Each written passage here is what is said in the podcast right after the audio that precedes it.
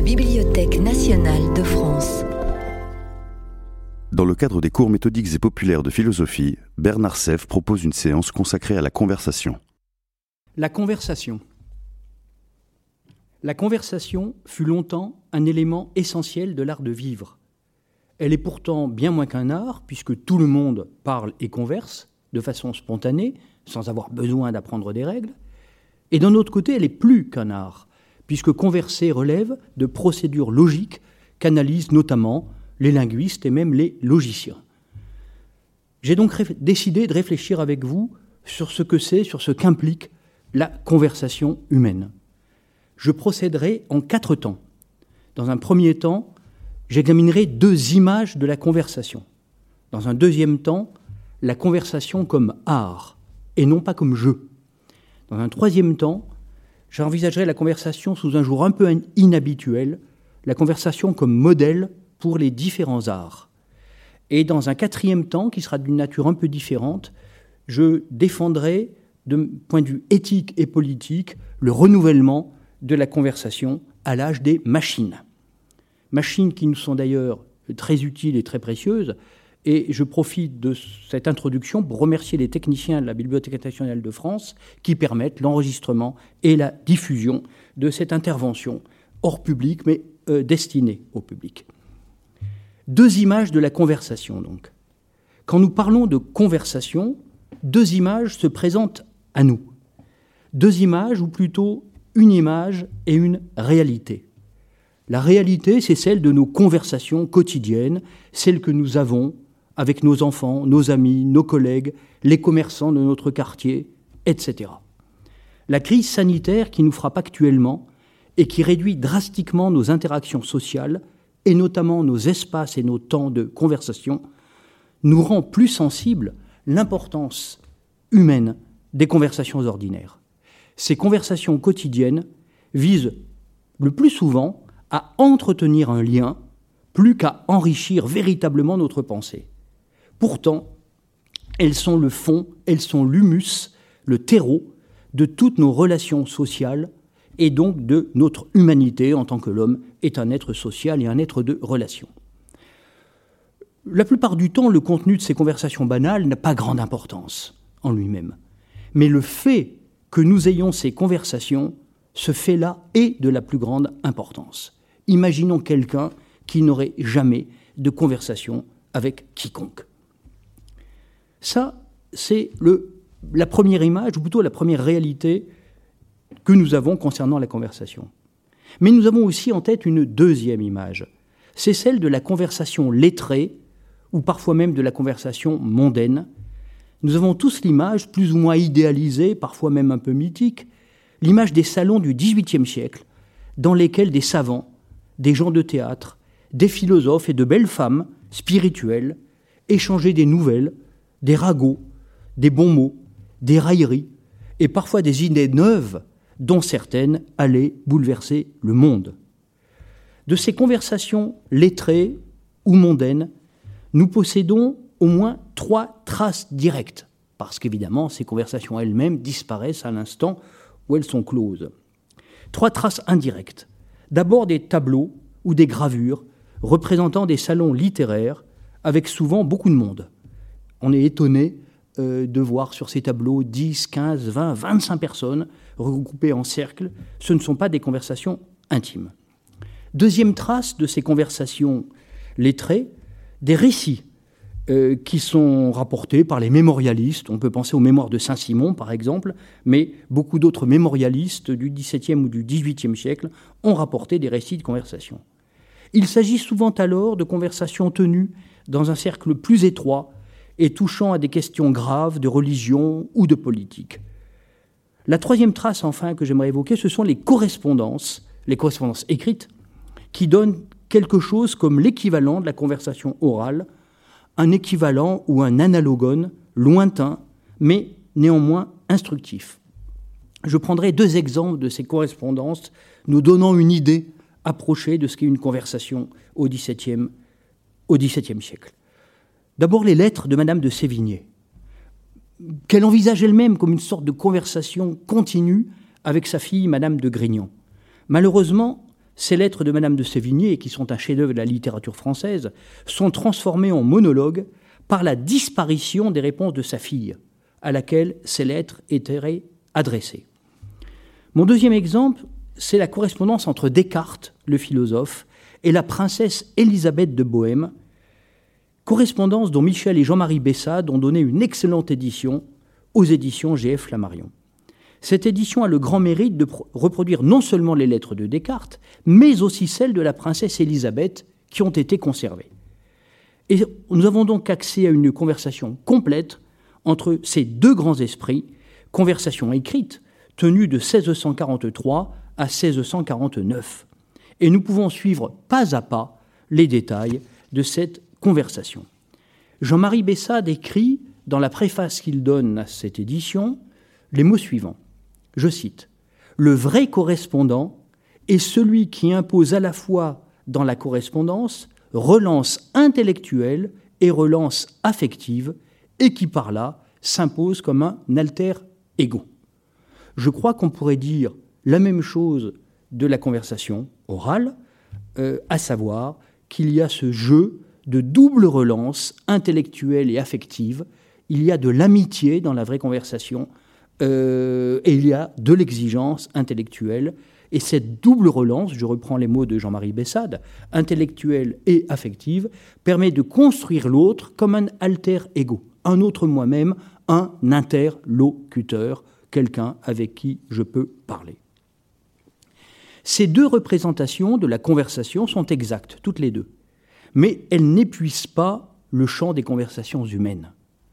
En réalité, je crois que converser est un universel anthropologique dans toutes les sociétés, dans toutes les cultures, à toutes les époques. Il y a de la conversation.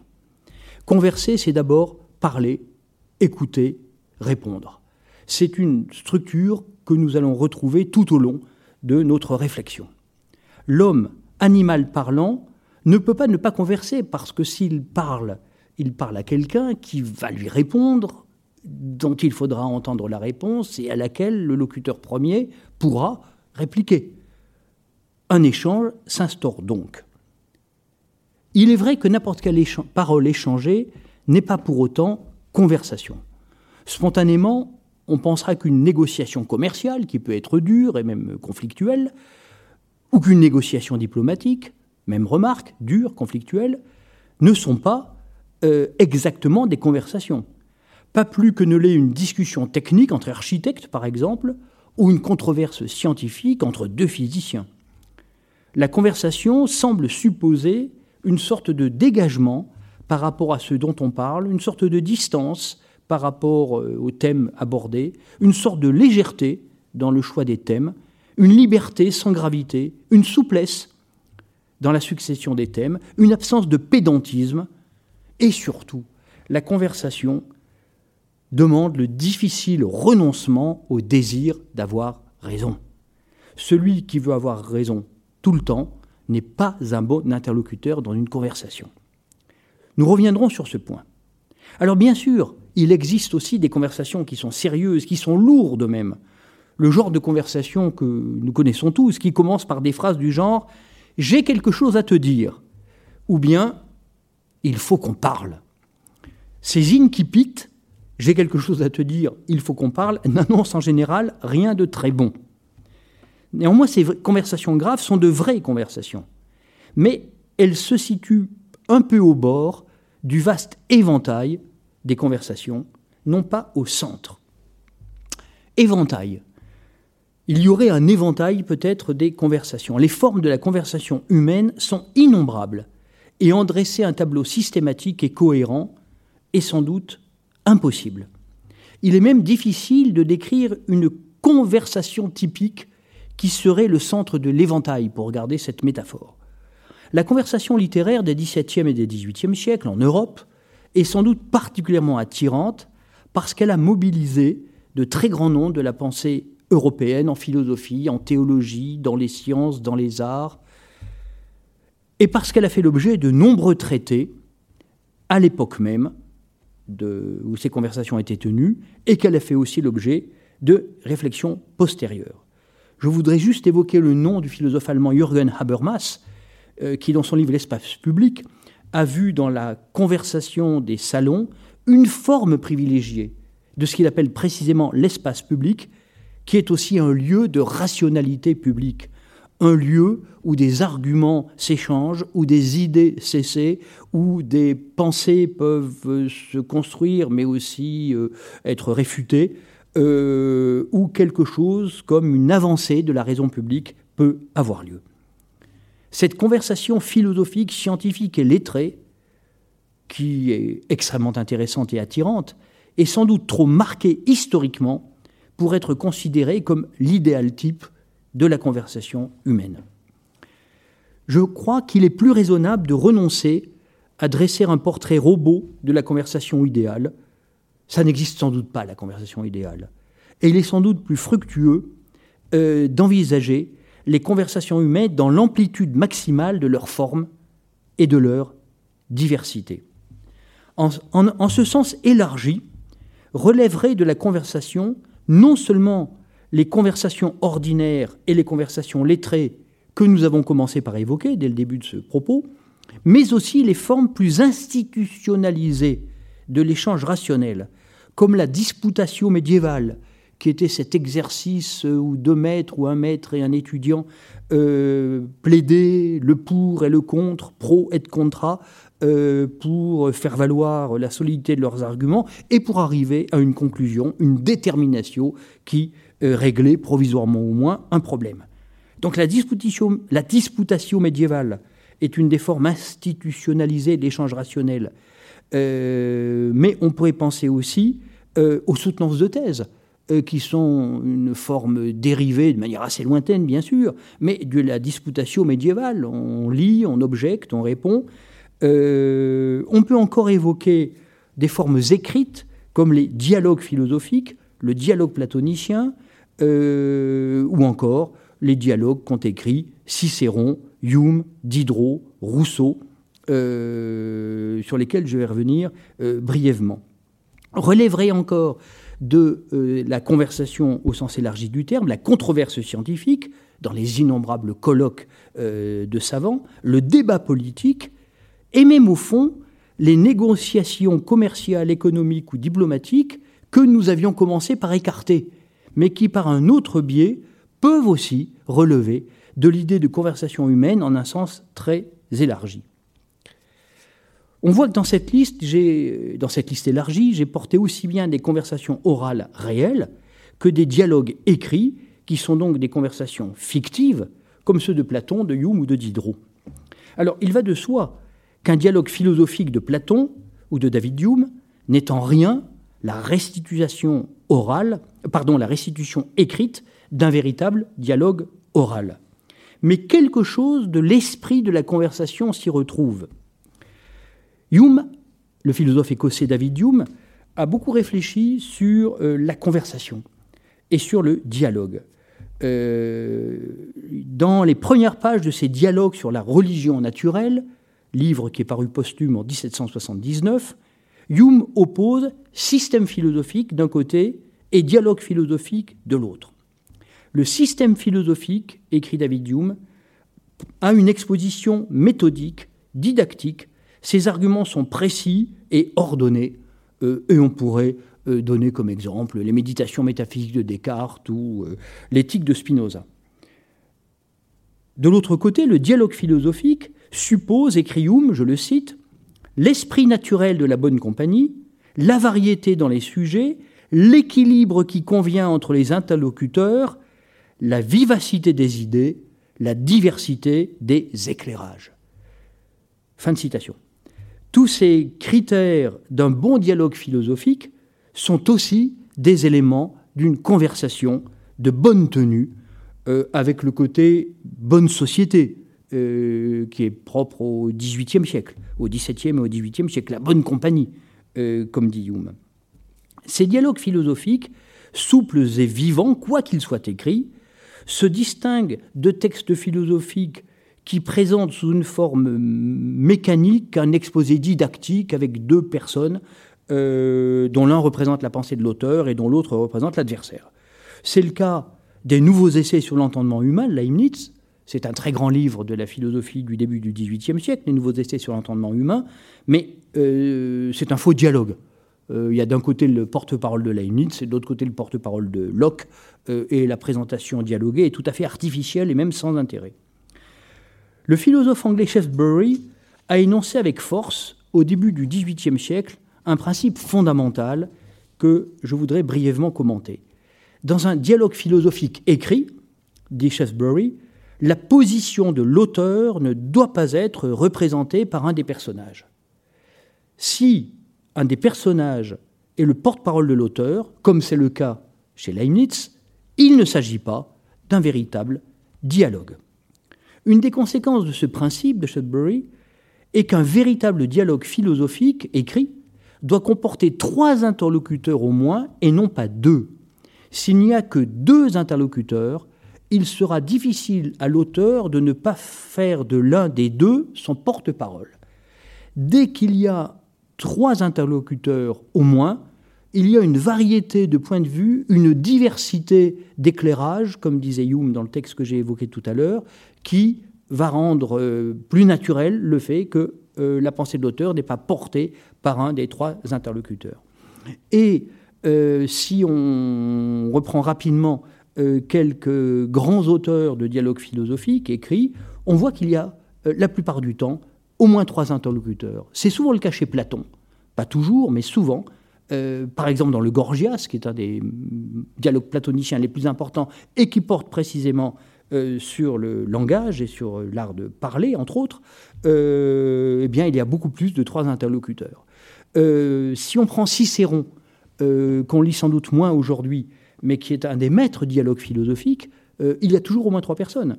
Et si on prend Hume lui-même, dans ces dialogues sur la religion naturelle, qui sont un chef-d'œuvre, euh, il y a trois interlocuteurs également. Ce détour par les dialogues écrits nous a appris quelque chose d'important. Une véritable conversation euh, est sans conclusion, sans un accord qui ferme la discussion, comme on le dit parfois.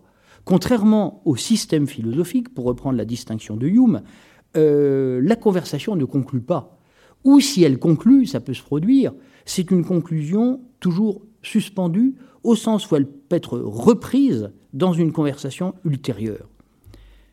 Cela rend sans doute la conversation un peu frustrante, et pour certains esprits, euh, qui aiment arriver à des conclusions nettes et en principe définitives, la conversation peut paraître un peu frivole, précisément euh, parce que beaucoup de points de vue différents s'y échangent euh, et qu'on n'arrive pas à une solution définitive. Euh, mais si c'est frustrant, c'est aussi très excitant. Il y a dans la conversation quelque chose qui est mobilisant pour l'esprit. il y a ce rebondissement d'une idée sur une autre idée. il y a ces différents aspects, ces différentes facettes d'un problème que nous n'avions pas vu et que l'interlocuteur nous permet de voir.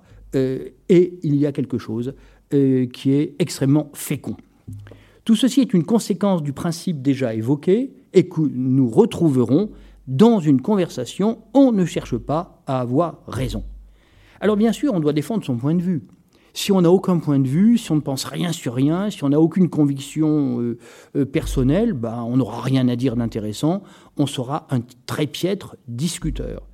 Mais si on arrive dans une conversation en, voulant, en étant persuadé qu'on a raison et que les autres sont dans l'erreur, on sera aussi un très piètre discuteur, on sera même quelqu'un d'insupportable.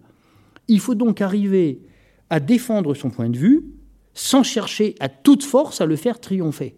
C'est une exigence qui, on le voit, n'est pas seulement de nature intellectuelle, mais elle est aussi de nature éthique.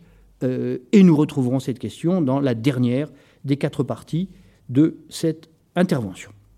Là est le grand art de la conversation, défendre son point de vue sans chercher à toute force à le faire triompher. J'en viens donc au deuxième des quatre temps que j'avais annoncé, la conversation comme art. La conversation comme art de penser, peut-être même comme art de vivre. La conversation peut être considérée comme un art. Sous ce titre, L'art de la conversation, Marc Fumaroli a édité il y a quelques années, chez Garnier, un choix de textes théoriques allant du XVIIe au XIXe siècle et traitant de cet art. On y trouve notamment le père Bourse, le chevalier de Méret, qui était un ami de Pascal, on y trouve mademoiselle de Scudéry, Jean-Jacques Rousseau, ou encore Louis-Sébastien Mercier, pour ne nommer que les plus célèbres de ces auteurs des XVIIe et XVIIIe siècles qui ont écrit sur la conversation comme art. Il y a dans ce recueil de Fumaroli euh, d'autres noms encore. Il ne va pourtant pas de soi que la conversation soit un art au sens plein du terme. Un art euh, produit des œuvres, un artiste produit ou crée, comme on voudra, des œuvres, et des œuvres qui durent, des œuvres qui valent au-delà au -delà du temps et du lieu où elles sont apparues. La conversation, si on la, si on la considère comme un art, produit-elle des œuvres? Une conversation concrète est-elle une œuvre? On peut en douter, puisque la conversation ne survit pas au moment de sa fin, nous l'avons déjà dit.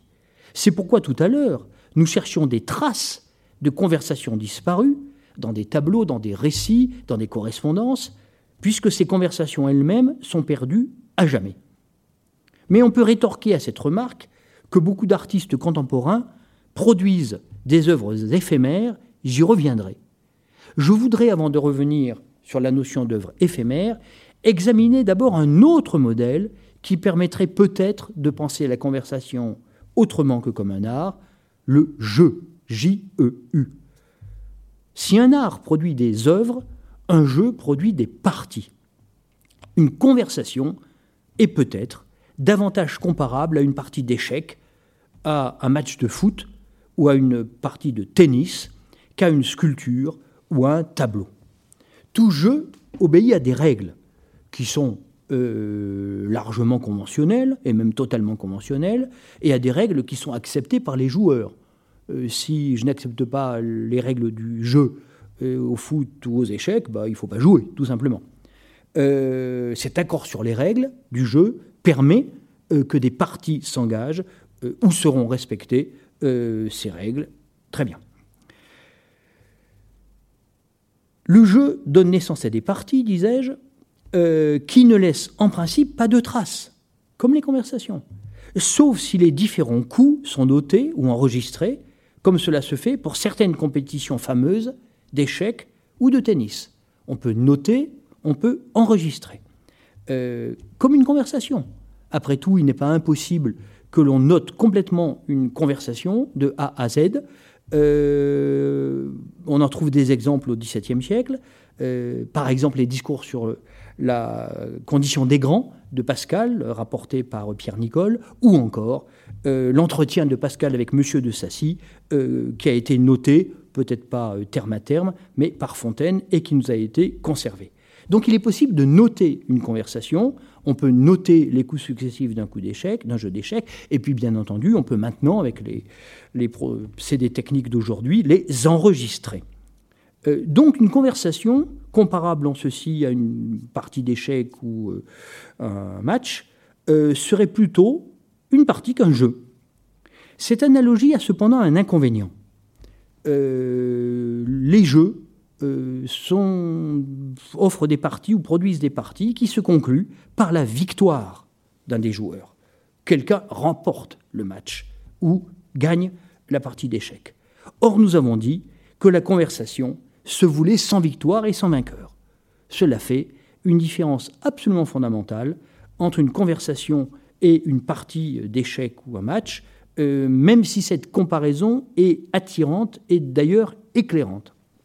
Si on pense la conversation sur le modèle du jeu, on la fait dériver du côté de la compétition, on l'instrumentalise en quelque sorte, on la durcit, on trahit sa liberté et sa souplesse. Euh, cela dit, il y a sans doute des conversations euh, qui fonctionnent un peu comme des parties et des compétitions. Ça existe certainement, ça existe assurément dans la vie humaine. Euh, mais enfin, ce n'est pas, à mon sens, euh, la logique profonde de la conversation que de chercher la victoire. J'ajoute que dans la conversation, c'est une deuxième différence avec euh, une partie euh, d'échec ou autre, il n'y a pas de place assignée. On peut changer d'idée dans une conversation, on peut changer de discours en cours de route, on peut évoluer Ce qui évidemment n'est pas le cas au jeu d'échecs. Si j'ai les blancs, j'ai les blancs. Si j'ai les noirs, j'ai les noirs. Troisième différence entre une conversation et une partie d'échecs ou un match, c'est qu'il n'y a pas d'arbitre dans une conversation. Une conversation où il y aurait un arbitre ne serait plus déjà une vraie conversation. Euh, c'est l'ensemble des hum, participants à la conversation qui, au fond, euh, jouent le rôle d'une sorte d'arbitre collectif, euh, euh, chacun respectant les règles ou étant éventuellement ramené poliment au respect des règles, si par exemple il est trop long ou il sort, s'il sort du sujet. Malgré l'apparence, donc, la conversation n'est pas une partie, c'est bel et bien une œuvre. Et je reviens donc à l'idée initiale, la conversation est un art, mais ce n'est pas un art comme la peinture ou la sculpture. Certes, car il n'y a pas d'œuvre physique durable. Mais beaucoup d'arts produisent des œuvres qui d'abord ne sont pas physiques, euh, comme euh, la musique par exemple, euh, une interprétation, une exécution d'une symphonie ne dure que le temps de cette exécution, et d'autre part, les arts au XXe et XXIe siècle ont mis beaucoup en avant la production d'œuvres éphémères, les arts de performance, les happenings, le street art, les graffitis, le body art très souvent, certaines formes de land art, inventent des formes, des actions, des œuvres qui ne durent pas, sauf si elles sont enregistrées, filmées, photographiées, mais elles perdurent alors sous une forme seconde et dérivée. J'ajoute que la conversation a un rapport étroit avec l'idée d'improvisation. Or, la notion d'improvisation est ici très intéressante. L'improvisation n'est pas un art particulier, l'improvisation est une capacité générale qui est indispensable dans tous les arts. Même le sculpteur euh, doit être capable d'improvisation, car s'il rencontre brusquement euh, une difficulté dans son traitement du matériau qu'il a sous la main, euh, il doit être capable de saisir euh, cette difficulté pour rebondir et avancer dans son travail. Et il va de soi euh, qu'en musique, au théâtre, euh, dans tous les arts qui se déploient dans le temps, la capacité d'improviser est, requise pour créer. Concernant l'improvisation, j'évoquerai sans m'y arrêter un très beau chapitre des Essais de Montaigne, le chapitre 10 du livre 1, qui s'intitule Du parler prompt ou tardif. C'est un très beau chapitre, assez bref, et où Montaigne distingue deux sortes d'esprit. L'esprit qui est tardif, comme il dit, c'est-à-dire qui n'est capable de parler qu'en ayant soigneusement préparé son intervention. Et d'autre part, l'esprit prompt, c'est-à-dire celui qui est capable d'improviser. Or, dit Montaigne, euh, le parler tardif est celui du prédicateur. Le parler prompt et celui de l'avocat. Or, cette distinction du prédicateur euh, et de l'avocat est extrêmement intéressante. Le prédicateur va déployer un sermon, c'est Bossuet par exemple. Bon, enfin évidemment c'est anachronique par rapport à Montaigne, mais peu importe. Euh, le prédicateur euh, va prononcer un sermon devant un public muet, et ce sermon a été soigneusement préparé. L'avocat, lui, doit répliquer euh, il doit improviser. Il ne sait pas ce que son adversaire va dire au moment du procès. Il doit être capable de mobiliser toutes ses facultés intellectuelles et rhétoriques pour improviser une réponse. On a donc deux arts de parler, un art de parler qui suppose une non-préparation et un art de parler, le parler prompt, euh, qui exige euh, des capacités d'improvisation. Il est clair que la conversation correspond plus à l'avocat qu'au prédicateur, au parler prompt qu'au parler tardif. On n'arrive pas euh, dans une réunion amicale où on va converser librement en ayant préparé des fiches, euh, en ayant préparé un cours, en ayant préparé un exposé. Tout le monde sent bien que ce serait parfaitement ridicule. Euh, c'est le parler prompt, donc le parler d'improvisation, qui convient à la conversation. Si on admet toutes ces remarques, on arrive à la conclusion provisoire suivante. Une conversation peut être vue comme une performance collective, obéissant à des règles souples, mais néanmoins parfaitement claires pour les participants. il existe des improvisations théâtrales, on pourrait dire que la conversation, qu'une belle conversation, est une sorte d'improvisation collective euh, qui n'est pas du théâtre, mais euh, qui en partage euh, certaines formes. Ontologiquement parlant, une conversation réussie est donc une œuvre collective éphémère. Une telle œuvre collective éphémère obéit à des conditions de temps, de lieu, de circonstances favorables une bonne conversation euh, ne se déploie pas n'importe quand et n'importe où. Euh, on le sent bien. Les circonstances favorables à une conversation réussie dépendent d'ailleurs de différents facteurs historiques. Les salons du XVIIIe ou du XVIIe siècle euh, dont nous parlions tout à l'heure ne peuvent pas être réactivés aujourd'hui. La société a changé. Euh, il n'y aurait pas de sens euh, à réunir une quinzaine de grands esprits pour parler pendant trois ou quatre heures dans un salon. C'est absurde. La société ne fonctionne plus comme ça. mais d'autres formes peuvent être inventées ou sont inventées pour que la logique ou l'esprit de la conversation continue à vivre avec tous ses bienfaits. Cette œuvre collective éphémère, qu'est une conversation réussie, relève de ce qu'on appelle les arts du temps, comme la musique, le théâtre. Il joue un rôle important, la durée. Une conversation d'un quart d'heure, ça n'a pas grand sens. Une conversation de dix heures, ça n'a pas grand sens non plus. Euh, je ne vais pas fixer des bornes temporelles, ce serait absurde. Mais on sent bien euh, qu'il y a une bonne durée.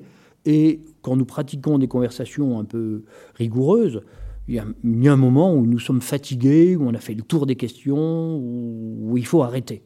Il y a des questions de rythme aussi dans une conversation. Euh, tension, détente. Il faut relancer la conversation.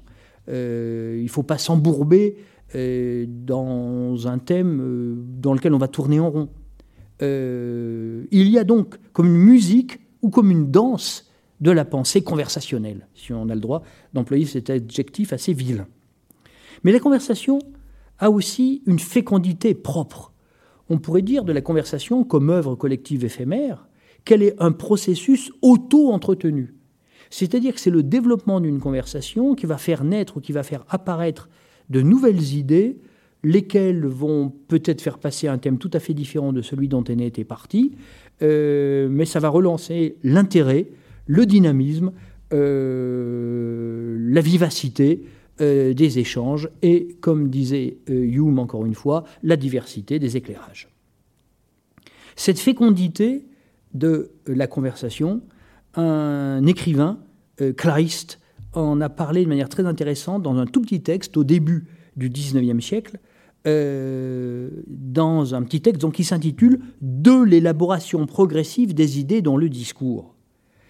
Et Kleist, dans ce petit essai, euh, explique qu'au fond, les idées viennent en parlant, les idées viennent en discutant. Il donne plusieurs exemples que je ne vais pas prendre ici, euh, mais c'est très intéressant de se dire que dans une conversation un peu rigoureuse, un peu soutenue, nous découvrons en nous des idées que nous n'aurions jamais eues si nous avions été tout seuls devant euh, notre livre, notre papier ou notre écran d'ordinateur.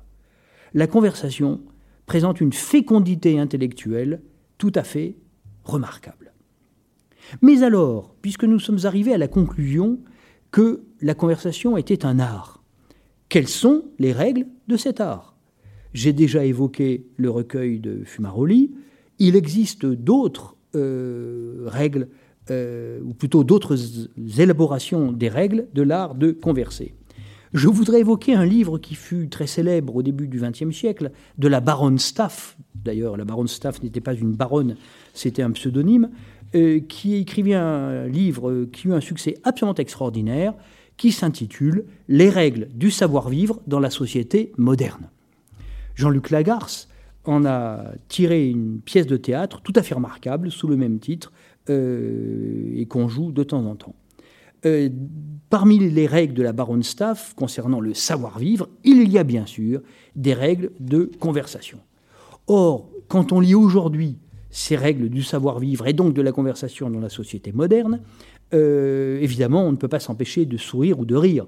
Ça nous paraît euh, complètement artificiel et complètement ridicule.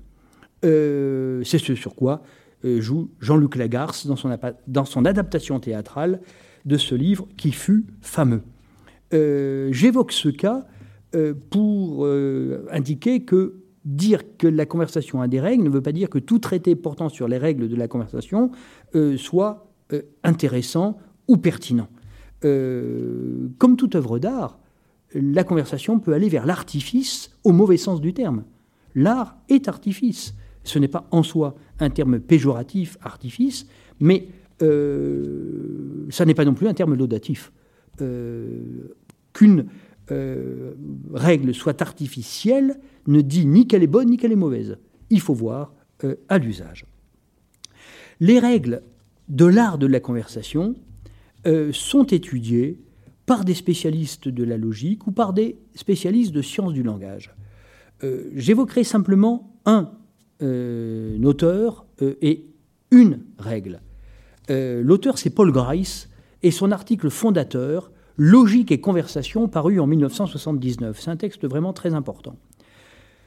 Et une des règles de la conversation que Paul Grice, Paul Grice est logicien, euh, une des règles de la conversation analysée par Paul Grice est qu'il ne faut jamais donner plus d'informations que nécessaire. C'est une maxime de sobriété. Dans une conversation, il faut s'en tenir au point de la question pour permettre à la conversation de se dérouler de manière fluide et pour permettre à la conversation de rebondir naturellement. Euh, d'où l'idée ne jamais donner plus d'informations que nécessaire. Nous connaissons tous euh, les situations de conversation euh, où quelqu'un rentre dans des détails totalement inutiles, ouvre des parenthèses, parle trop longuement du coup, et perd le point de la question. C'est quelqu'un qui ne respecte pas la maxime de sobriété de Grice. C'est quelqu'un qui donne plus d'informations que nécessaire. cette règle dont tout le monde comprend au fond intuitivement le bien fondé, cette règle est implicitement contenue dans l'idée d'une conversation que nous allons mener. Euh, maintenir la fluidité, maintenir le caractère spontané de la conversation suppose d'abréger ou de s'en tenir à l'essentiel. Une conversation n'est pas une succession de tunnels où chacun parle euh, pendant 10-15 minutes, c'est insupportable. Et rien n'est plus antipathique à l'esprit de la conversation que le raseur incapable de s'arrêter et de laisser parler les autres. Cette règle de sobriété vaut pour la vie ordinaire, elle vaut pour la vie professionnelle, elle vaut pour la vie académique. Dans un colloque, on doit répondre brièvement aux questions ou aux objections, quitte à devoir parfois dire ⁇ Je ne sais pas, je n'y ai pas réfléchi, votre question m'intéresse, mais je n'ai pas la réponse. Ce n'est pas encore clair, pour moi. La conversation, c'est accepter de ne pas avoir réponse à tout, précisément parce qu'une vraie conversation offre des éclairages que nous n'avions pas anticipés et des points de vue euh, auxquels nous ne pouvons pas forcément répondre immédiatement. Mais concernant les règles de la conversation, j'ai décidé de me tourner vers Montaigne, euh, qui a théorisé ces règles dans un chapitre, dans un des chapitres les plus fameux des Essais. C'est le chapitre de l'art de conférer, chapitre 8 du livre 3, qui est paru en 1588. Ce texte très célèbre a été très approuvé, commenté, cité, reproduit, exploité, pillé euh, au XVIe et XVIIe siècle, même par les ennemis de Montaigne. Pascal, qui critique en général très vigoureusement Montaigne, parle pourtant de Montaigne en l'appelant l'incomparable auteur de l'art de conférer. Je remarque aussi que dans ce titre de Montaigne, de l'art de conférer, il y a le mot art. C'est l'unique fois que Montaigne emploie ce mot dans un des titres de ses chapitres, de ses essais. Euh, et ce point est évidemment très important. Alors, que signifie conférer dans le titre de l'art de conférer? Au XVIe siècle, conférence n'a pas le sens d'aujourd'hui. Conférence signifie d'abord une comparaison critique. On confère un témoignage à un autre témoignage. Il reste quelque chose de cet usage, d'ailleurs, dans nos éditions savantes, quand on voit en bas de la page confère tel chapitre ou telle référence. conférer signifie aller comparer quelque chose à quelque chose d'autre. C'est le premier point. Et deuxième usage, deuxième sens du mot conférence au XVIe siècle, c'est un lieu de confrontation civique ou parlementaire. Une conférence, c'est si on veut une sorte de colloque. Une conférence, c'est une réunion euh, parlementaire, par exemple, ou politique, où euh, des points de vue différents vont se faire jour. Euh, et donc, on est là ici du côté de la conversation. Ce que Montaigne appelle conférence, dans ce chapitre 8 du livre 3, correspond à peu près à ce que nous appelons conversation, conversation au sens exigeant du terme. Ce qui est important pour Montaigne, c'est de distinguer la conférence des exercices scolaires, universitaires ou scolastiques qu'il critique par ailleurs. Montaigne écrit, dans ce chapitre de l'art de conférer, Montaigne écrit Nous n'apprenons à disputer que pour contredire. Disputer, c'est un sens, ce mot a un sens technique, c'est la disputatio médiévale que j'évoquais tout à l'heure, à savoir cette technique de discussion universitaire où chacun joue un rôle et euh, argumente pour ou bien contre une thèse qui est en discussion. Or, l'esprit de la disputatio, qui est une des belles inventions de l'université médiévale, j'ai dit que les soutenances de thèse aujourd'hui en étaient un très très lointain euh, descendant. Euh, l'esprit de la disputatio, c'est quand même la contradiction. Euh, tu me dis ceci, je te réplique cela. On est dans une logique de l'opposition, certes sans animosité personnelle. Il s'agit de défendre des thèses et de valider ou d'invalider des arguments. Mais enfin, la logique de la disputatio, c'est la contradiction. C'est contredire l'interlocuteur. Pour Montaigne, euh, c'est la dispute, entendue donc dans ce sens technique de disputation universitaire, la dispute euh, n'est pas euh, la même chose que la conférence. Dans la conférence, on ne dispute pas, et on ne se dispute pas non plus, bien sûr. Hein.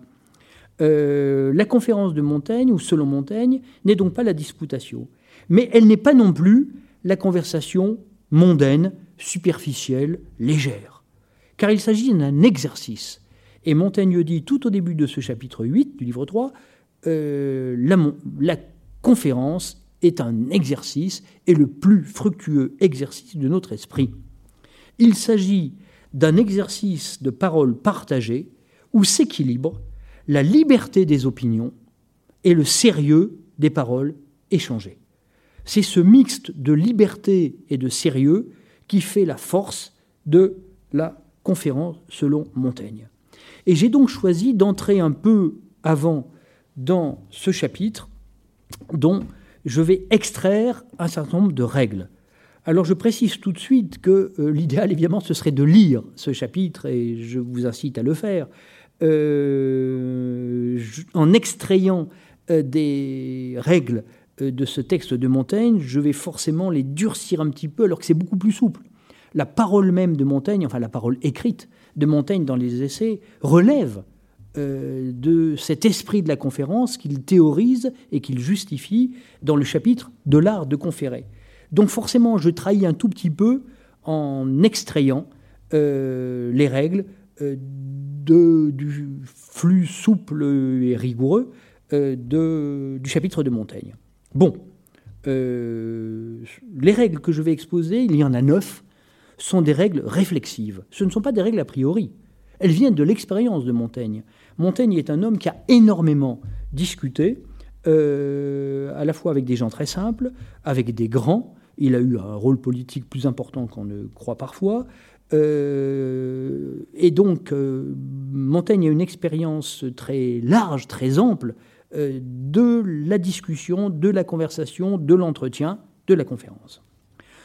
Bien sûr, ces règles sont en partie enracinés dans ce XVIe siècle si troublé, c'est l'époque des guerres de religion, euh, où Montaigne a vécu, euh, mais je crois qu'elles trouvent un écho au-delà du contexte social historique où elles sont nées. Je les présente sans ordre particulier. Euh, il y a neuf règles, chacune est importante en elle-même, et leur ordre n'est pas très important. Première règle, qui est quand même la règle principale, c'est que la conférence doit exclure toute parole dominatrice et donc toute parole dominée. Euh, une conversation suppose l'égalité des interlocuteurs. La puissance, le prestige social corrompent la conférence.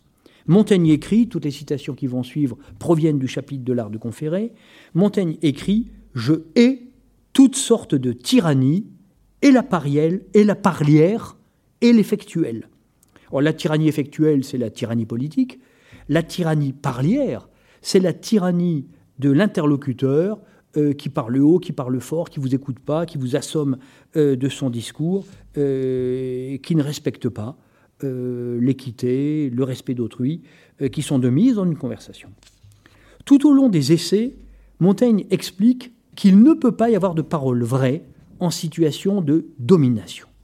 Le courtisan ne parle jamais sincèrement au prince ou au roi.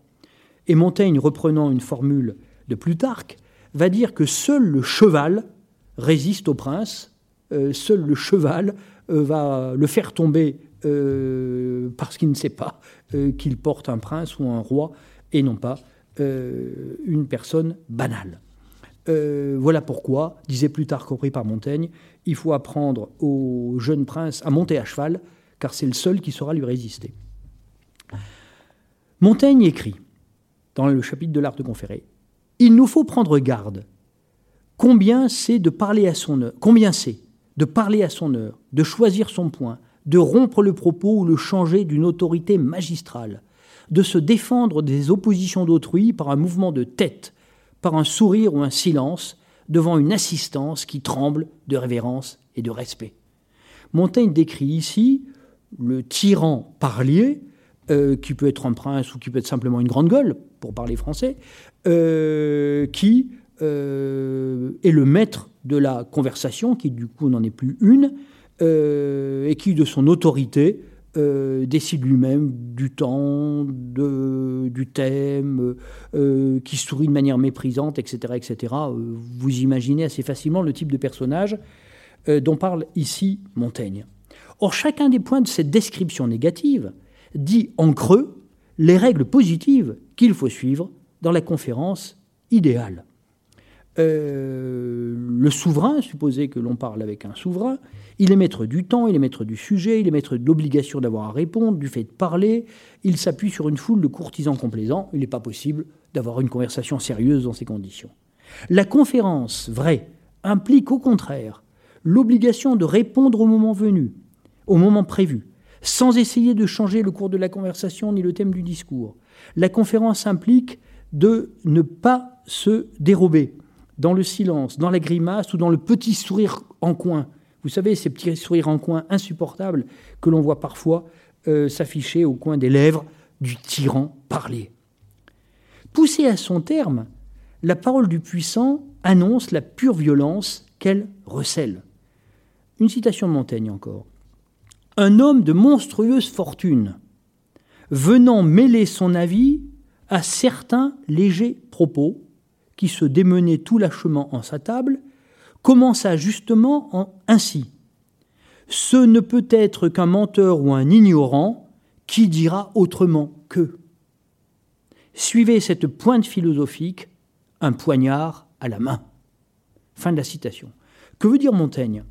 Montaigne évoque un grand, un puissant, une grande gueule, euh, et qui, lors d'une conversation normale, euh, qui se déroule sans rigueur, euh, sans, sans, contention, je veux dire, à sa table, prend brusquement la parole et dit Ce ne peut être qu'un menteur ou un ignorant qui dira autrement que. Voilà quelqu'un qui ne respecte pas les règles de la conversation. Et j'aime beaucoup la chute de Montaigne. Suivez cette pointe philosophique, un poignard à la main. Imaginez que cet homme ait un poignard, euh, voyez où ça le mène. Autrement dit, cette manière de délégitimer euh, la parole d'autrui dans la conversation en disant ce ne peut être qu'un menteur ou un ignorant qui dira que, c'est une sorte de poignard conversationnel, euh, une sorte de manière de tuer la, le développement naturel et normal d'une conversation. L'expérience de pensée du poignard pourrait servir de test pour la vérification du respect de cette première règle, Dans toute discussion, vous allez imaginer votre interlocuteur un poignard à la main. Ça donnera, je crois, un éclairage assez intéressant sur ce qui peut se passer. Deuxième règle. Un deuxième type d'exclusion concerne les personnes à l'esprit mal rangé. C'est la formule de Montaigne. Montaigne écrit dans un autre chapitre Les boiteux sont mal propres aux exercices du corps et aux exercices de l'esprit, les âmes boiteuses. C'est intéressant cette question euh, de l'esprit faux. C'est ça que Montaigne appelle un âme boiteux. Pascal écrira plus tard Le boiteux sait qu'il est boiteux, mais l'esprit boiteux ne sait pas qu'il est boiteux. Euh, et c'est juste. Euh, quelqu'un qui raisonne mal est quelqu'un qui n'est pas à sa place dans une conversation. Et Montaigne est là, est là assez brutal. Il écrit dans De l'art de conférer la phrase suivante La sottise et dérèglement de sens n'est pas chose guérissable par un trait d'avertissement. Autrement dit, et nous le savons tous par expérience, quand quelqu'un euh, raisonne mal, ce n'est pas parce qu'on lui dira tu raisonnes mal qu'il se mettra à raisonner mieux. Et d'une certaine façon, il y a un pessimisme de Montaigne. Euh, les âmes boiteuses, les esprits faux, les sots, euh, les gens dont le sens est déréglé, ben on ne peut rien faire. alors peut-être que Montaigne est trop pessimiste, euh, d'ailleurs, il ne dit qu'une chose assez simple, en fait. Il dit euh, c'est pas la peine d'essayer de converser avec eux. Bon, maintenant, ça n'exclut peut-être pas euh, qu'il y, ait manière de les améliorer d'une autre façon, mais pas dans la conversation. Troisième règle. La troisième règle pose l'exclusion de certains procédés, l'injure, bon, on n'injurie pas son interlocuteur, le mépris affecté, ça va de soi. La digression, Montaigne insiste là-dessus, les digressions, ça recoupe quelque chose qu'on a, déjà dit. Et, et c'est sur ce dernier point de cette troisième règle que je vais m'arrêter un peu, ce que Montaigne appelle les défaites. C'est un beau mot de la langue classique, les défaites, ça existe encore au XVIIe et XVIIIe siècle, mais ça a disparu du français contemporain. Une défaite, c'est une échappatoire. Quelqu'un qui choisit une défaite, c'est quelqu'un qui euh, ne répond pas à l'objection qu'on lui fait, mais euh, part de côté, euh, se met à parler d'autre chose euh, et s'échappe ou croit s'échapper euh, de l'objection qu'on lui a faite en attaquant sur un autre point ou en parlant d'autre chose. C'est une défaite. C'est assez fréquent dans les conversations ordinaires, c'est assez fréquent dans les débats politiques que l'usage des défaites, des échappatoires. Or, du point de vue de la logique de la conversation et du point de vue de la logique de l'argumentation en général, c'est évidemment nul. Quatrième règle, le refus du mensonge. C'est la règle des règles. Je cite C'est un vilain vice que le mentir, et qu'un ancien peint bien honteusement quand il dit que c'est donner un témoignage de mépriser Dieu et de craindre les hommes. Notre intelligence se conduisant par la seule voie de la parole, celui qui la fausse trahit la société publique. Fin de citation. Le menteur méprise Dieu, parce qu'au fond, euh, Dieu, dont Montaigne ne met pas du tout en doute ou en question l'existence, euh, Dieu euh, voit le fond du cœur, et il sait bien que le menteur ment. Et donc, le menteur méprise Dieu, puisqu'il n'essaye même pas de tromper Dieu, il sait bien qu'il ne va pas tromper Dieu. Il méprise Dieu, mais il craint les hommes. Il craint plus les hommes que Dieu. puisqu'il ment aux hommes pour ne pas avoir le courage de leur dire la vérité. Voilà, c'est le premier point de la citation. Deuxième point, notre intelligence se conduisant par la seule voie de la parole, celui qui la fausse trahit la société publique. Euh, la conversation, la parole, échangée, euh, est le ressort le plus profond de la société publique, de la société tout court. Euh, celui qui ment trahit la société publique.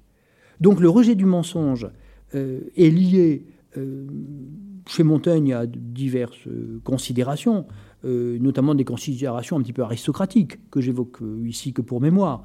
Montaigne dit que c'est être peu noble de mentir. Le noble ne ment pas. Bon, mais c'est pas l'essentiel. L'essentiel, c'est que se joue dans la véracité, le contraire du mensonge, c'est la véracité. Le contraire, dans la véracité se joue euh, quelque chose de fondamental pour la société publique. Cinquième règle, nous avançons. Il ne suffit pas de ne pas mentir ou de dire la vérité, mais il faut la dire d'une façon ouverte et gaie. Il faut la dire la tête haute, le visage et le cœur ouverts. Dans un contexte où il vient de parler de son refus de mentir, Montaigne écrit, c'est un autre chapitre que de l'art de conférer, Montaigne écrit une phrase formidable. Montaigne dit Un parler ouvert ouvre un autre parler et le tire hors, comme fait le vin et l'amour. Quand on est un peu ivre ou quand on est amoureux, euh, on va parler à cœur ouvert. Euh, on va parler rond et franc, comme dit Montaigne. Eh bien, euh, dans une conversation encore laquelle, quand vous parlez franchement, les yeux dans les yeux, ça va vous aider vous-même à parler franchement.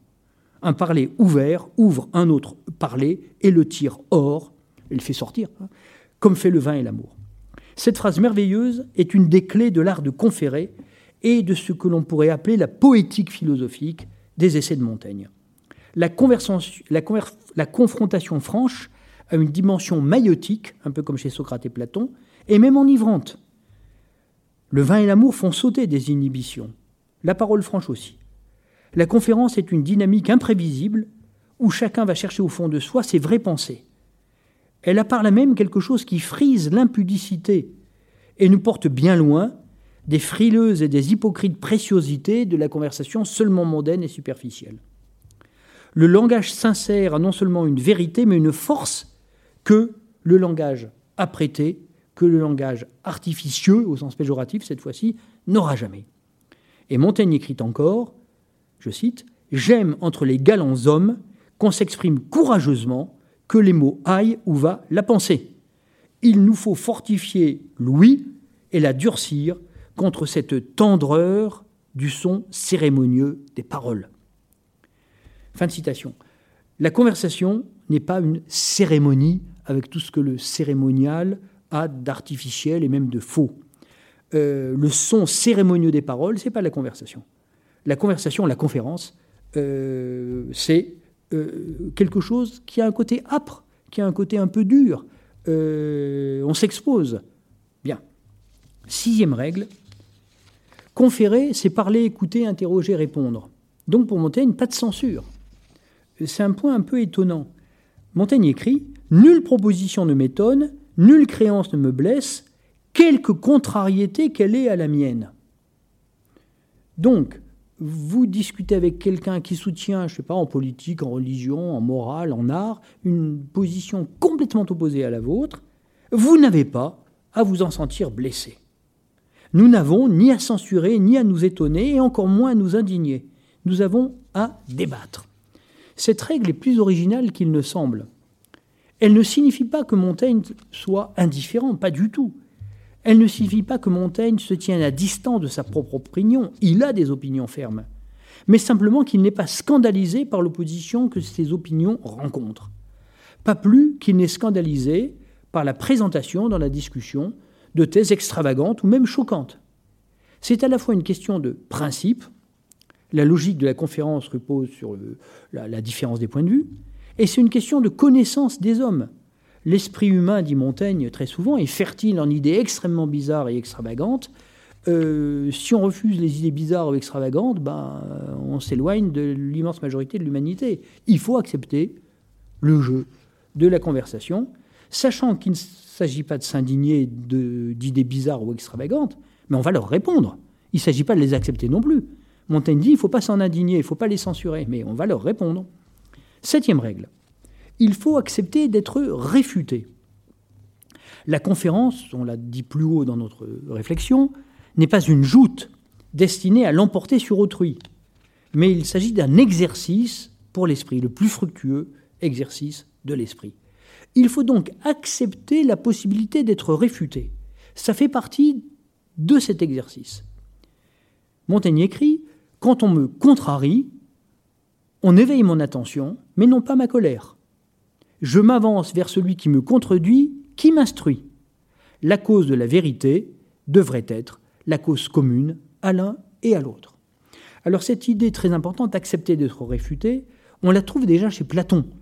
Euh, lorsque dans le Gorgias, dialogue que j'ai déjà évoqué, Socrate dit qu'il accepte d'être réfuté, il va même plus loin, il dit j'aime être réfuté. quand mon opinion est inexacte, si quelqu'un a un argument meilleur que le mien, euh, il me fait progresser, il m'apporte une richesse, il m'arrache une erreur. Euh, c'est difficile ça, parce qu'intellectuellement on comprend bien, mais psychologiquement c'est difficile. Euh, or, la conversation est un exercice psychologique, Montaigne n'emploie jamais ce mot-là, mais c'est un exercice psychologique autant qu'un exercice rationnel. Du point de vue rationnel, on admettra tous que si on dit une chose fausse, eh bien, euh, il est mieux pour nous d'être réfutés et de nous débarrasser de cette croyance ou cette opinion fausse qu'on avait. Bon, euh, du point de vue rationnel, nous sommes d'accord. Mais psychologiquement, quand on est dans le jeu de la conversation, euh, on annonce un fait, je sais pas, une date, enfin quelque chose même de purement factuel et sans importance, et on est rappelé euh, non pas à l'ordre, mais on est rappelé à la vérité en disant mais tu te trompes, c'est pas ça. Et on est quand même très légèrement vexé. Euh, c'est donc un travail sur soi considérable que d'accepter d'être réfuté, c'est-à-dire de mettre son psychisme à la hauteur de sa raison. Accepter d'être réfuté parce qu'on sait que ça fait partie de la conversation. Huitième règle, on arrive à, à deux règles extrêmement importantes qui sont les deux dernières d'ailleurs.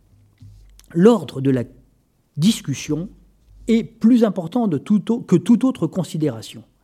L'art de conférer, pour Montaigne, c'est d'abord l'art de respecter l'ordre dans le discours. Alors ça, c'est d'autant plus intéressant, et je dirais même surprenant, que Montaigne, par ailleurs, dans les essais, pratique euh, le discours euh, fluide, rebondissant, non construit, non académique, non scolastique, euh, c'est le contraire d'une dissertation en bonne forme. Euh, bref, euh, l'art d'écrire de Montaigne est un art extrêmement libre. Et on a l'impression que le désordre ne l'effraie pas. C'est vrai. Mais dans une conférence, dans une discussion à deux, à trois, à quatre, l'ordre est la condition du respect de l'autre. la conférence, c'est l'art de savoir écouter, de répondre à propos, d'avoir la suite dans les idées, sans préface et digression inutile, on a déjà vu, et surtout d'être ordonné dans le jeu des arguments, des répliques et des réponses aux objections. L'exercice de la conférence va alors se dédoubler, et nous allons voir dans la neuvième et dernière règle que la conférence va se détripler, mais pour le moment elle se dédouble. Il faut porter, dit Montaigne, une part de son attention au sujet dont on parle, mais il faut aussi porter une partie de son attention à la forme de la discussion. Or, la forme de la discussion passe avant euh, le thème de fond. Montaigne écrit Quand la dispute est trouble et déréglée, je quitte la chose et m'attache à la forme avec dépit, et je me jette à une façon de débattre têtue, malicieuse et impérieuse, de quoi j'ai à rougir après. Alors ici, Montaigne, c'est une autocritique. Il dit euh, que lorsque la conversation ne respecte plus euh, l'ordre, il s'énerve, il s'agace, et donc il sort lui-même euh, du bon usage de la conversation, ce qui fait qu'il en rougit après. Euh, mais le point est intéressant, c'est que l'ordre est tellement important dans le jeu, l'art de la conversation, que lorsqu'il n'est pas respecté, c'est une incitation pour les autres participants de la conversation à s'extraire de sa logique. Mon humeur, dit Montaigne, est de regarder autant à la forme qu'à la substance.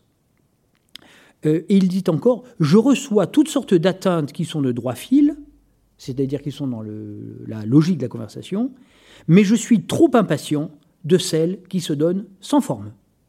Pour le dire autrement, les coups qui sont portés directement et à la régulière sont entièrement admis, mais ne sont pas admis les coups qui ne respectent pas les règles et notamment qui ne respectent, qui ne respectent pas la règle de l'ordre. Neuvième et dernière règle, qui s'ajoute aux huit précédentes, mais elle est d'une nature tout à fait différente. Il s'agit par cette ou dans cette neuvième règle d'évaluer les compétences discursives de l'interlocuteur. La question se pose souvent dans le cours d'une conversation, et vous en avez certainement fait l'expérience, euh, de savoir si on ne va pas brusquement s'arrêter là parce que les gens ne s'écoutent plus, parce que ça part dans tous les sens, euh, euh, et que l'intérêt de continuer n'est pas évident. Euh, ce genre de tentation arrive principalement quand l'interlocuteur est tout à fait impertinent, qu'il est sans cesse à chercher des échappatoires, qu'il n'est pas franc, qu'il dit n'importe quoi. Bon, on a envie d'arrêter. Voilà. Montaigne dit J'ai rompu plusieurs marchés, marchés entendu au sens économique cette fois-ci, hein. j'ai rompu plusieurs marchés qui m'étaient utiles par l'impertinence de la contestation de ceux avec qui je marchandais. Or, c'est très intéressant. Si on rompt des marchés, des négociations commerciales, à ce motif, parce qu'on est euh, insupporté euh, par le mauvais comportement discutationnel de l'autre, euh, à combien plus forte raison rompra-t-on des conférences qui n'ont pas d'enjeu externe, qui ne valent que par elles-mêmes, comme exercice de l'esprit? Et Montaigne, dans ses pages de l'art de conférer, est obsédé par la sottise des, des interlocuteurs potentiels ou réels. La sottise fait perdre le temps et l'énergie, elle gâte l'esprit. Il est impossible, écrit Montaigne, de traiter de bonne foi avec un sot. Mon jugement ne se corrompt pas seulement à la main d'un maître si impétueux, mais aussi ma conscience. On finit par se gâter l'esprit à parler avec un sot. Bon. Car notre comportement dans la conférence, dans la conversation, dépend en partie de l'opinion euh, que l'on a de l'interlocuteur. Alors, Montaigne va nous proposer une sorte de test. Il s'agit de déterminer si l'interlocuteur mérite euh, d'être pris au sérieux. Car pour déterminer si l'interlocuteur est un sot ou non, il ne suffit pas de l'écouter. Montaigne écrit J'entends journellement dire à des sots des mots non sots. Il arrive que quelqu'un de pas très malin dise quelque chose d'extrêmement intéressant. Ça arrive. Bon, euh, l'humanité est si étrange, la puissance du fortuit est si grande, euh, selon l'anthropologie montagnenne, euh, qu'il n'y a pas à s'étonner que quelqu'un de sot dise un mot très intelligent. Très bien, mais ça c'est une expérience dont il faut tirer un avertissement. Et voici l'avertissement qu'en tire Montaigne.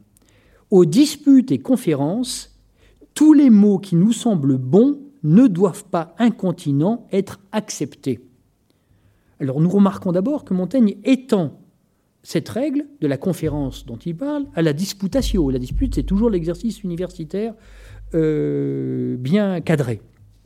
Euh, que ce soit disputatio ou conférence, euh, il ne faut pas accepter sur sa bonne mine un mot qui paraît pourtant, qui est pourtant extrêmement intéressant.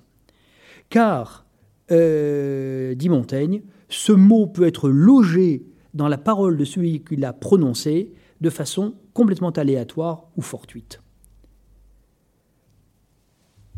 Montaigne propose donc une série de tests, on ne peut pas les appeler autrement, destinés à établir si le mot non sot c'est la formule intéressante, et ou non profondément enraciné dans la pensée de l'interlocuteur.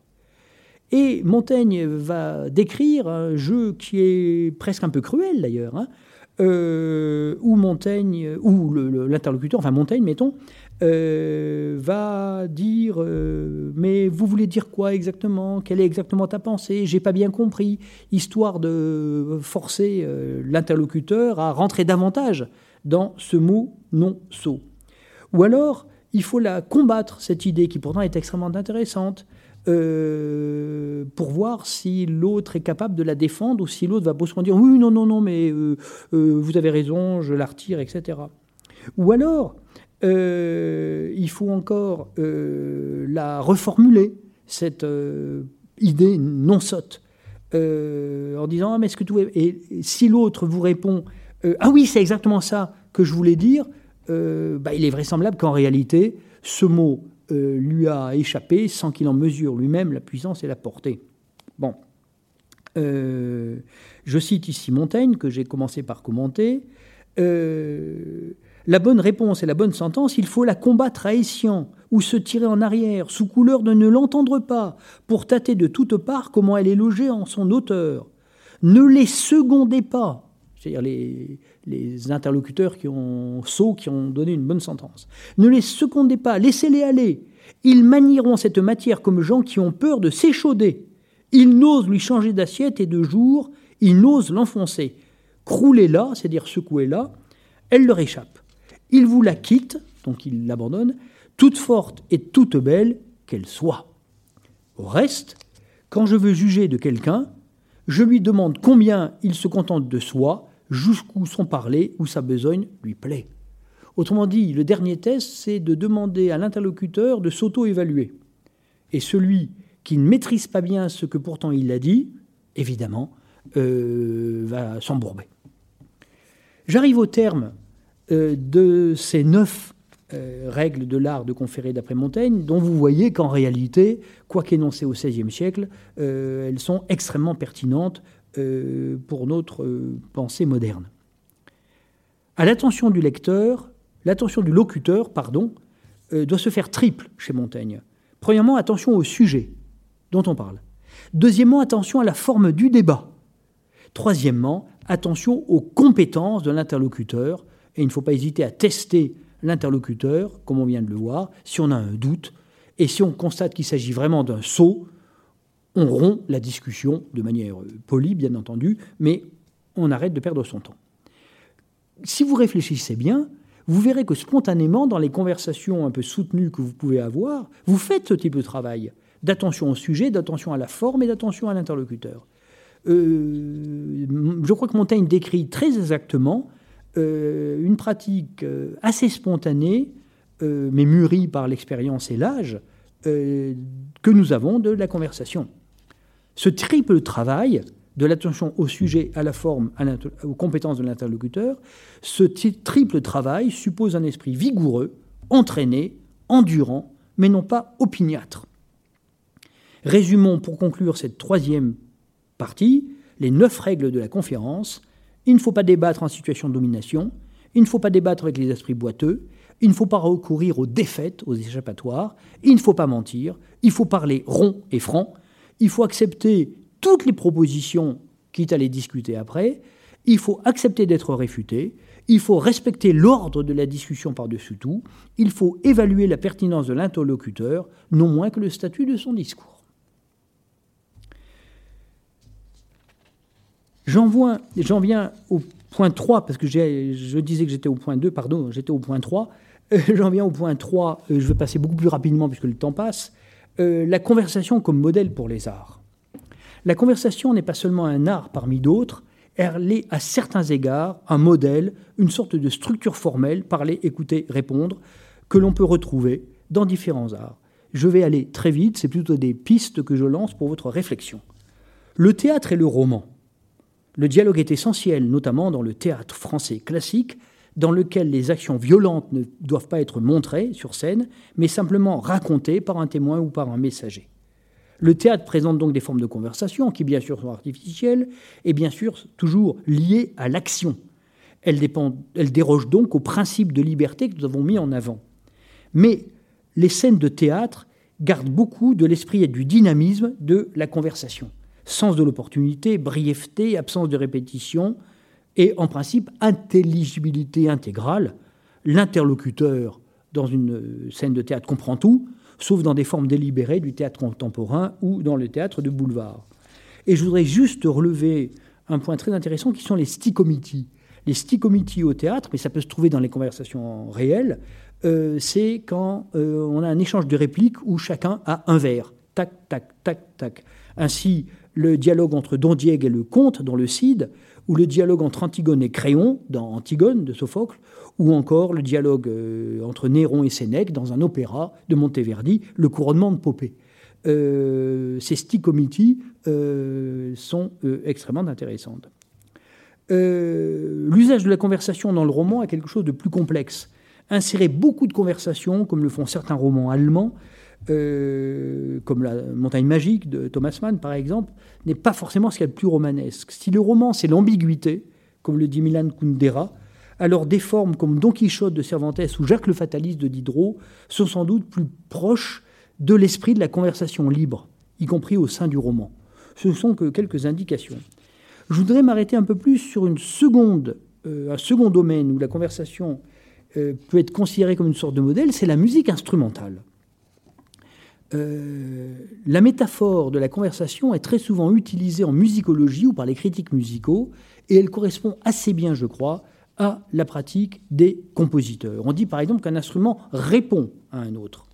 Et euh, la conversation musicale, euh, bien sûr, n'a pas de contenu sémantique, il n'y a pas d'argument, il n'y a pas d'idée, il n'y a pas de thèse, mais il y a cette structure formelle, proposer, écouter, répondre. Je vais prendre un exemple principal, à savoir le concerto. vous avez d'abord le concerto grosso. Euh, qui oppose d'un côté le ripieno, c'est-à-dire tous les instruments qui jouent ensemble, et de l'autre côté ce qu'on appelle le concertino, c'est-à-dire euh, les deux ou trois solistes. Un exemple euh, de concerto grosso, ce sont les concertos brandebourgeois de Bach, comme on les appelle, de 1721, mais qu'en réalité, Bach appelle en français, puisqu'elle a écrit le titre en français, concert à plusieurs instruments. Concert signifiant non pas une exécution publique, c'est le sens moderne, mais le fait de jouer ensemble, jouer deux concerts. Euh, et dans ces admirables concertos brandebourgeois, comme on les appelle, on a exactement ces structures de, de conversation entre un ripieno, euh, l'ensemble des instruments et un concertino, et entre les solistes du concertino ensemble. Euh, vous réécoutez, si vous le voulez bien, ces six concertos, et vous verrez cette structure euh, dialogique ou conversationnelle euh, qui est euh, tout à fait manifeste. D'ailleurs, dans le, dans le cinquième concerto brandebourgeois, premier mouvement, vous avez une sorte d'échappée du clavecin qui a un grand solo brusquement, et c'est tout à fait comparable à une longue tirade dans une conversation, les autres instruments se taisant peu à peu pour le laisser faire ce magnifique moment de virtuosité et ensuite les autres instruments réapparaissent les uns après les autres. On a une structure formelle de l'ordre de la conversation. Puis ensuite, le concerto, après le concerto grosso, on arrive au concerto de soliste. Bach en a aussi écrit d'ailleurs, concerto pour clavecin, concerto pour violon, et puis évidemment les grands concertos romantiques que nous connaissons. Et alors le concerto de soliste, concerto pour piano, pour violoncelle, pour violon, pour euh, hautbois, pour ce qu'on veut, euh, on a là une structure peut-être plus simple d'ailleurs, mais très nette, énoncé, réponse. Euh, et donc euh, une sorte de conversation euh, entre un soliste et un groupe. Bien. Je voudrais, dans cette section, dans cette troisième partie, évoquer un dernier exemple qui est le quatuor à cordes. Euh, c'est une forme musicale qui existe depuis le milieu du XVIIIe siècle. C'est quelque chose d'assez euh, extraordinaire dans l'histoire de la musique. Euh, et ce sur quoi je veux mettre l'accent, c'est le fait de jouer ensemble. Là, il n'est plus question d'improvisation. Les quatre musiciens, deux violonistes, un violoncelliste et un altiste, jouent ensemble une partition écrite. donc, il n'y a plus d'improvisation. Pourtant, il y a quelque chose qui ressemble à la conversation, c'est la capacité à savoir s'écouter, s'observer, anticiper les mouvements de l'autre. Jouer un quatuor à cordes quand on est un instrumentiste de cet ensemble euh, demande des qualités qui sont à certains égards celles de la conversation, c'est-à-dire euh, anticiper, s'écouter. Euh, voilà, c'est extrêmement intéressant de retrouver cette formule, dire, écouter, répondre. Euh, dans l'exécution d'une partition qui est pourtant entièrement écrite. Je ne développe pas davantage ce troisième point qui était beaucoup plus bref, et j'en viens au quatrième et dernier point euh, que j'appelle une défense éthique et politique de la conversation euh, qui va occuper le quart d'heure qui nous reste. J'ai failli appeler cette section Conversation et électricité mais ça aurait peut-être été un petit peu énigmatique. Néanmoins, l'électricité apparaît tout de suite. Je veux simplement dire que depuis l'invention, la découverte de l'électricité et des techniques que l'électricité a rendues possibles, la conversation a majoritairement changé de statut. Je précise, pour qu'il n'y ait aucune équivoque, que je ne regrette rien de ces inventions techniques. Ce serait d'ailleurs absurde, ça n'aurait aucun sens. Je veux simplement montrer ce que la conversation humaine a gagné, mais ce que la conversation humaine a perdu avec les formes électrifiées de son développement. Toute invention technique peut s'analyser comme gain et comme perte. Il ne s'agit pas d'être pour ou contre, ce serait absurde. Il s'agit d'analyser les transformations des structures de possibilités que couvrent les inventions techniques. Je ne vais pas toutes les examiner, quelques-unes seulement. Première invention, le téléphone. Le gain est évident, la distance spatiale. On peut parler à 300 euh, ou à 3000 km, enfin, euh, à l'origine du téléphone, euh, les distances étaient plus brèves, mais peu, plus courtes, mais peu importe. On gagne la distance spatiale, c'est formidable. Mais on perd le visuel, donc toutes les informations et expressions qui sont dues dans la conversation à la perception visuelle, à la physionomie, à la gestuelle, au sourire, enfin tout ce que nous apprend de manière consciente ou inconsciente le comportement physique de l'interlocuteur. Euh, avec le téléphone, c'est perdu. Sont également, non pas perdus, mais modifiés, la temporalité ou le rythme de l'échange. On ne s'interrompt pas de la même manière quand on est au téléphone. Euh, on ne relance pas de la même manière. Euh, précisément d'ailleurs parce que il y a des gestes qui permettent de dire que l'autre est trop long, qu'on fait dans la vie courante et qu'on ne fait pas au téléphone. Voilà. Deuxième type de transformation électrique de la conversation, euh, bah, tout ce qui est de type Skype, WhatsApp, etc. Enfin bref, tout ce qui permet d'avoir à la fois euh, le visuel et euh, l'auditif. Donc on a le gain de la distance spatiale. par rapport au téléphone, on gagne la visualité, mais on perd quand même la présence physique et la modification de la temporalité et du rythme sont également, sont également à l'ordre du jour. Avançons les mails. Alors les mails, euh, ça relève bien d'une forme de conversation souvent, surtout quand les mails prennent la forme d'une sorte de chat. Bon. Euh, alors le gain, euh, c'est qu'on abolit la distance spatiale et on abolit aussi d'ailleurs la, la, contrainte de temps, puisqu'on peut lire un mail à l'instant où on le reçoit, et si on lui répond tout de suite et que l'autre répond à la réponse, ben, ça devient un chat et ça devient une conversation.